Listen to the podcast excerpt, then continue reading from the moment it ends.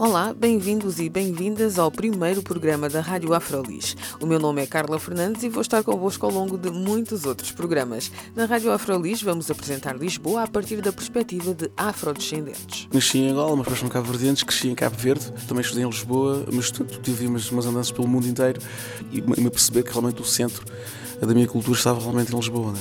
Eu acho que Portugal é um país ainda extremamente colonial e mesmo se virmos em termos de produções culturais e dos mídias, não há um pensamento pós-colonial. As pessoas vão em sítios, ficam nos sítios porque há emoções, há escolhas, há sentimentos.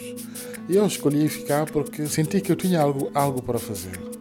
Rádio Afrolis, uma experiência africanizada de Lisboa.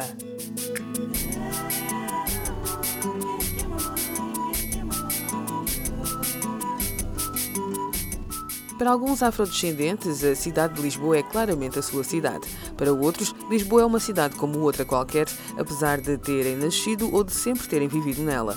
Outros há que rejeitam Lisboa porque sentem que não é o seu lugar. No caso dos afrodescendentes negros, a questão da pertença relaciona-se por vezes com questões de representação nos mídias ou em espaços sociais diversificados, mas acima de tudo com a discriminação e o racismo.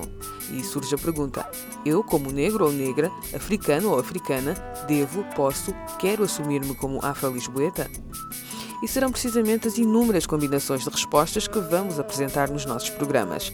Acompanhe-nos por ser afrodescendente, por interesse na temática, pela vontade de conhecer outras vivências de Lisboa ou até mesmo por querer acrescentar algo à discussão.